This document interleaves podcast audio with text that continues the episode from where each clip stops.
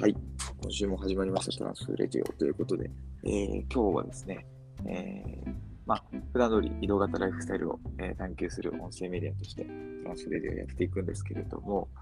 えー今日はテーマとしては、はい。えー前回が、あの、移動の未来というこうんとで、うん。メタバースとか、はいはい。えーそういう話も含めてね、バーチャルの移動、バーチャルの窓とかって話をしたと思うんですけど、今回は、えっ、と、まあ、僕ら、えー今実際にいろいろあのツールがですね、あの使っ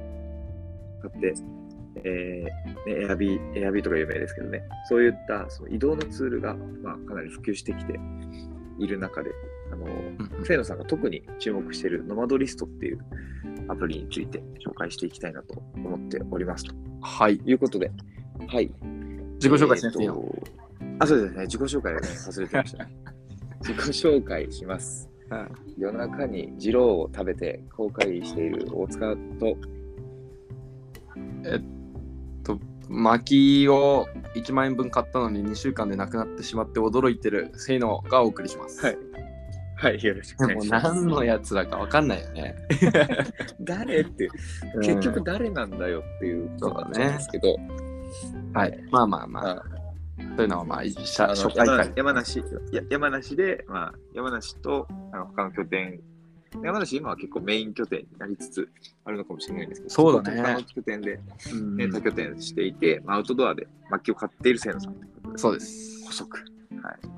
補足。あですねりがとうございます。ということで、はい、う2ん。人で毎週やってるんですけども、はいはい。はいえー今日はそのノマドリストについてうんうん教えていただきたいなと思っていて、これはまずね、知ってる方っていうのはかなり少ないんじゃないかなって、まあ、特に日確か本にねだと。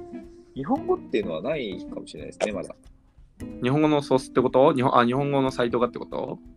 あ、そうです、そうです。日本語化はされてないね。うん。されてさなれいて。ないです。うんなるほど。英語とかがね、主流だと思うんですけど、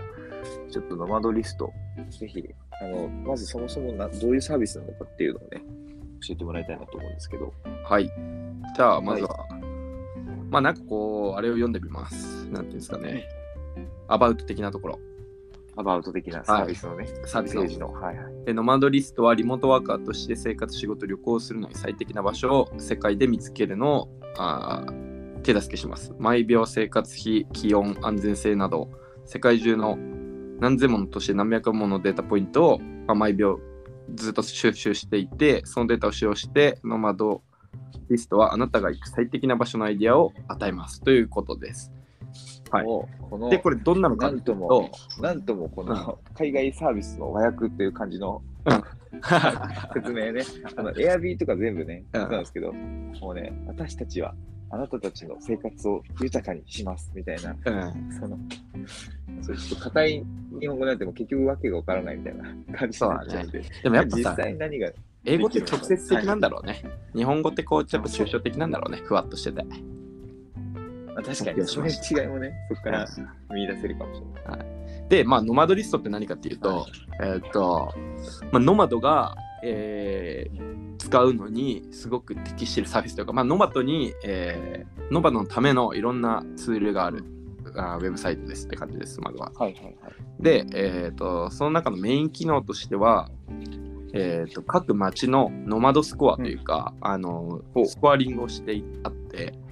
例えばそのスコアリングの要素としては、えー例えば気温とかあとは生活費の高さとかあとはそれこそ治安だとかあとインターネットの回線の速度とかやっぱすごい重要になってくるんでそういう速度とかなるほど、その働く環境にどれだけ適しているかランクみたいな。働くだけじゃなくてね生活するのも含めてそうなんだ。うんなるほどで最近だ暮らしやとすさそうそうそう、はい暮らしやすさ。要は治安とかももちろんそうだし、あとは気温とかも、なんかここう、結構重要じゃないですか。う、うん、確かにね。うんうん、あとは最近だとね、空気の綺麗さとかも結構入っていて、やっぱり昔って、チェン今チェンマイとかってすごく人気なタイのチェンマイっていう都市はすごくノマドに人気な場所だったんですけど、まあ、昔からバックパッカーがすごく集まるところっていうのは、今もノマドにすごく人気な場所なんですよね。うんうんうん。だったんだけど、あのーまあ、焼き畑農業とかがすごく盛んだし、えー、と中国近いから、えー、と環境汚染で空気がすごく悪くなってしまう時期とかもすごくあってそうするとそれも空気の悪さっていうのもスコアに影響するようになってきたりとかそんな感じで、なるほえど。ー、と次どこ行こうみたいなのって結構困るじゃないですかノマドの人ってう。んうんでそれをなんかこう見つけやすくするようなウェブサイトっていうのがまあ基本ベースですかね。うん。なるほど。サブ機能としつまりて街、街を探せる。一旦ここまでだと、街、うんえっと、自分のうん働きたい、暮らしたい、うんうんリモートワークしたいような街を、えーうん探せるように、街がリストアップされてるっていう感じですかね。ということになります。うん、なるほど。んはいはい。それと、と追で加機能として。さらに、えっと、今その町要は町ベースで、えーその町にそのノマドリストに登録してる人がなんかはい今ここにいますとか言って入力していくと、あの過去どの町に行ったとかどれぐらい滞在してたとか、えっと何キロ移動したとか、何個の都市に行ったっていうのをこう出してくれるんですよ。はいはいはい。うんうん、でそれを要はチェックインみたいな機能があってチェックインをして移動してるとそのノマドリストに登録されている中でチェックインその年にしてる人っていうのが出るようになっていて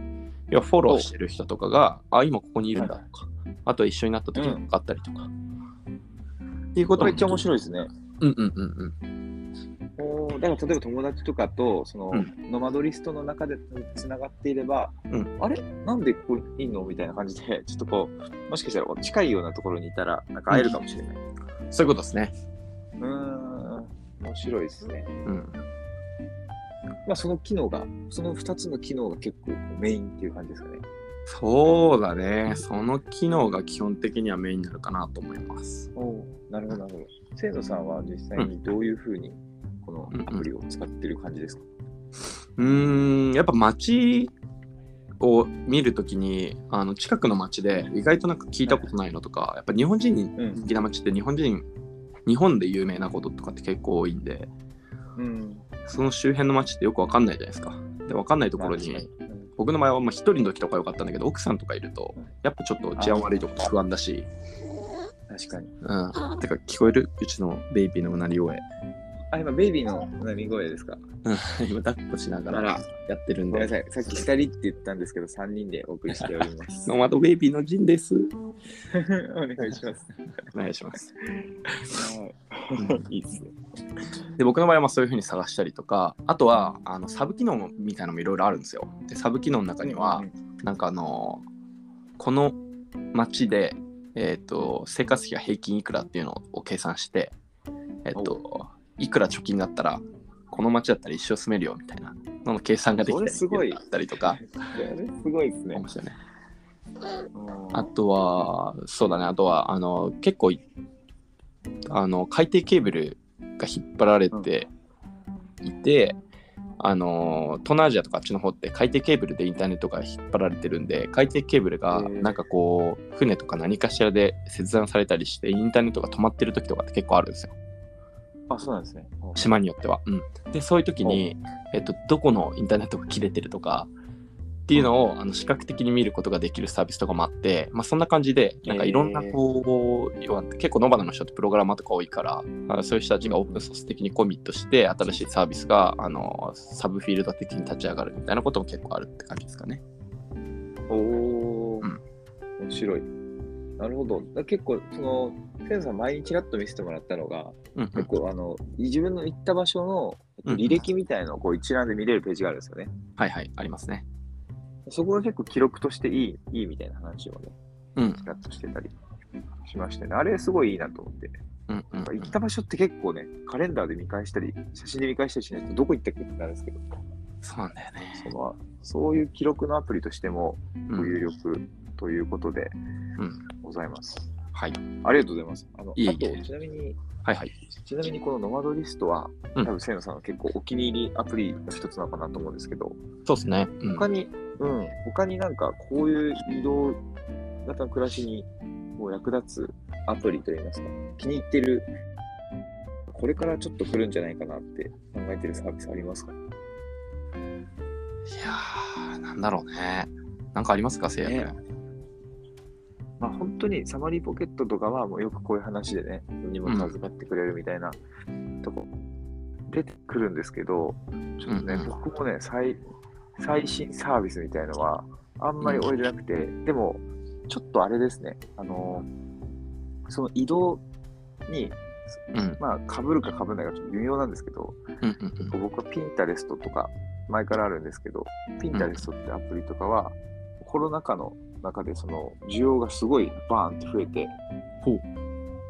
そう、画像でいろんなランダムの、あのものをこう映し出してくれるっていうので、例えば料理とか、うんうんあの探した時料理からまた派生してなんかそのキッチングッズだったりとか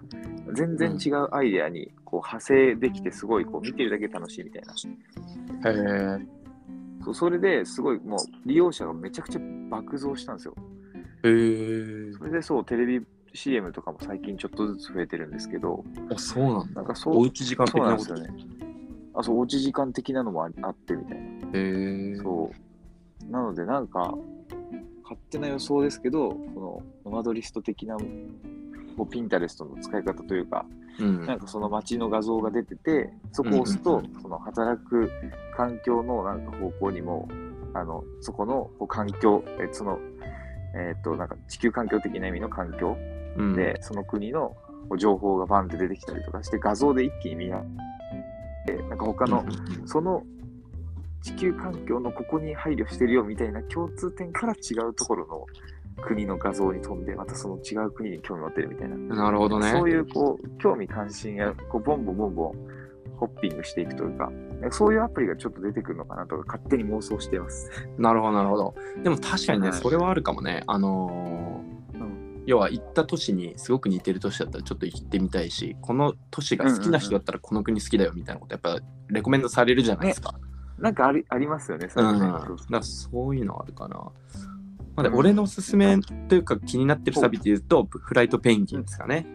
あ、出た、ブライトペンギン。うん、これどんなアプリかさらっとちょっと教えてもらえるはい。そうなんだよね。これ、あれだね、サービス言われて説明すると、これ、サービスの説明しなきゃダメだね。そうそうですね。ちょっとできれば。で、フライトペンギンは、えっと、なんて言ったらいいんだっけな、メタ旅行検索エンジンっていうような呼ばれ方をするサービスで、はい例えば、えっと、なんか、よくやるのが、例えば今から、なんかエストニアに行きたいと思ったら、直行便がないからどこまで一回行って、その後どこに行くとか、直行便があっても、ここだったらいくらぐらい安くできるとか、2回乗り換えしたらいくらぐらい安くなるとかあるじゃない。うんで、そういうのを、あのーいろいろちゃんと検索して、提示してくれるサービスって感じかな。うんなるほど。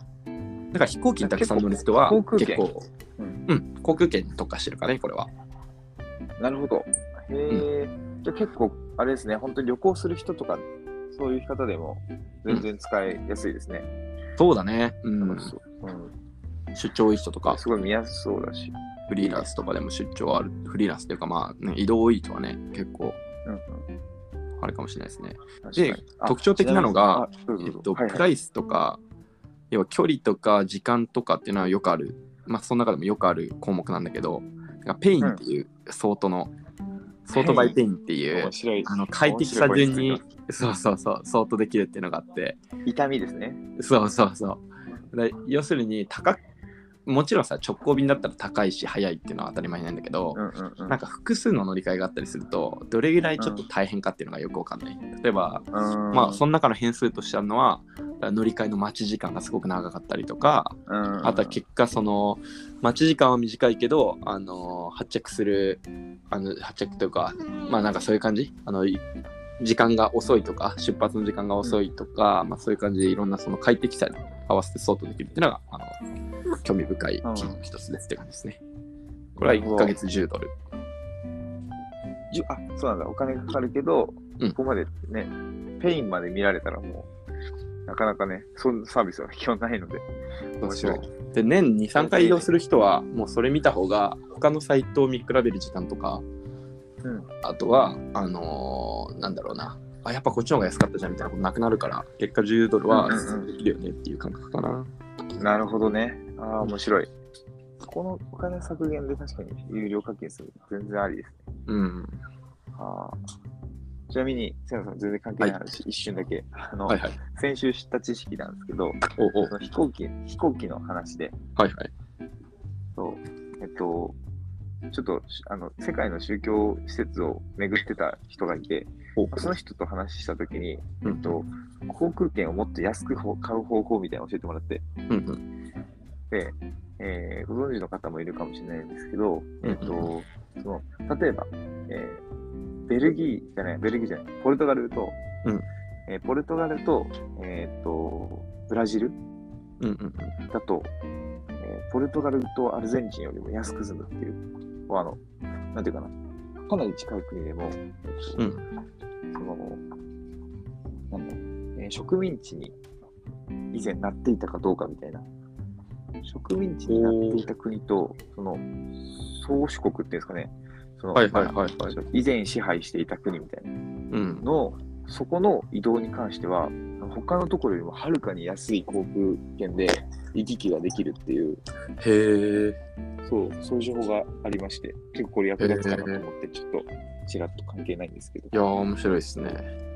そう、だからアルゼンチンと,、うん。えー、とスペインうんうん。とかは安く済むし、みたういんな、うんうん。そうそうそう、だからイギリスとあのエジえーエジプトとか、その、まあ、アフリカとかに、まあいまあ、エジプトいるそイギリスのね、植民地も、もともといろいろありますけど、そういったところは結構また安くなってたりとかっていう、結構それ面白いなと思って。ああ、面白いですね。まあなんかいろんな理由があるんだろうね。その関係人口も多いからそう需要が高いとかもあるだろうし、うんなんか税制の優遇面があったりするのかもしれないし、かもしれないですよね。うん。まあそこで言うと、そ俺いろいもろちょっとね、自分のあれで言うと、あの、往復、片道でも往復買っちゃう時とかは安くなったりすること結構ありますね。そうなんだ。例えば、えっと、今回とかもた今回っていうか前回あの日本帰ってくる時も、まあもちろんその後出ようと思ってたんだけどちょっとコロナで分かんなかったんだけど片道だとタリンからエストニアからね、えっと、日本帰ってくる時って、えーまあ、ヘルシンキ経由して帰ってくるんですけど、はえっと片道でね10万ぐらいなのよで一方、リターンチケットだと半年後とかまで最大予約できるんだけどうん半年後帰ってくるのに設定しといて、うんえーっと600ユーロとかだから23万円安いの往復であすごい。往復で往23復万だから往復でってことは、そう3分の1以下服を使わないとかじゃなくてですかそうそうそうまあ使うんだったら使うし使わないんだったら使わないんだけどで基本的にはなんか本当は使わないとダメなんだよねあれってあの使わないといけない一応ルールになってるからそれ乗らない人結構いるんだけど、それはまうあんうん一応良くないことさされてるんでこういう公では基本的にはあんまり言わないけど、えっとそうなんだ。うん、あんまり微妙なことなんだけど俺の場合は結構ね、うん延長してるおーあのー特にコロナ禍だと、まあ、延長無料だとかあったりするんですけど延長無料じゃなくてもあのーそのじ1ヶ月前とかだったら延長有料でできてそれで23回延長しても安いのよえそうだからストックみたいに貯めとくっていうのは一つ手としてあるかなって感じですね。ー、この辺も深掘れそうですね。そうだね。ちょっとこれ長くなっちゃうからやめますか。ねこれ結構楽しいですね。楽しいというか、そうだね普通に役立つっていう。うん。そういう話してこうか。うん、そうです ね。それもやりましょう。そうその回やりましょう。一回そうだね。どんどんやりたいうん。回うんが増えていくんですけど、今日はこの辺りで、はい一旦ね、はい、あの締めさせていただこうかと思うんですけど、はい今日は一応ノマドリスト。ノマドリストとその旅行、航空券を安く手に入れる方法。そうですね。そうはい、ちょっと盛りだくさんのですけど、はい。はい、そんな感じでお送りしましたと。はい。ということで。はい、ということで、またはい。ありがとう来ござ週いのます。水曜日に、い放送します。おーと。いいうことでありがとうございましまた。たまた。はい。バイどうもバージイ。ンジン君もありがとうございました。はい。ジン、なんか言ってみ。ほら、あ今ちょ今ちょっと聞こえた。ほらほら。起きろ。はい。以上です。でも、さっき、はい、さっきあの、航空券が安くなる、安安くなるんだよねって、せいのさんが言ったときに、うんって聞こえましたけど。あ、本当。はい。うんって言ってた。うん言ってました、言ってました。そうだよっていう聞こえたんで。ち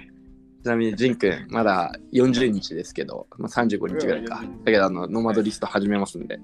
始めます。 第6回、ジン君の冒険じゃないですかもう。次回。うん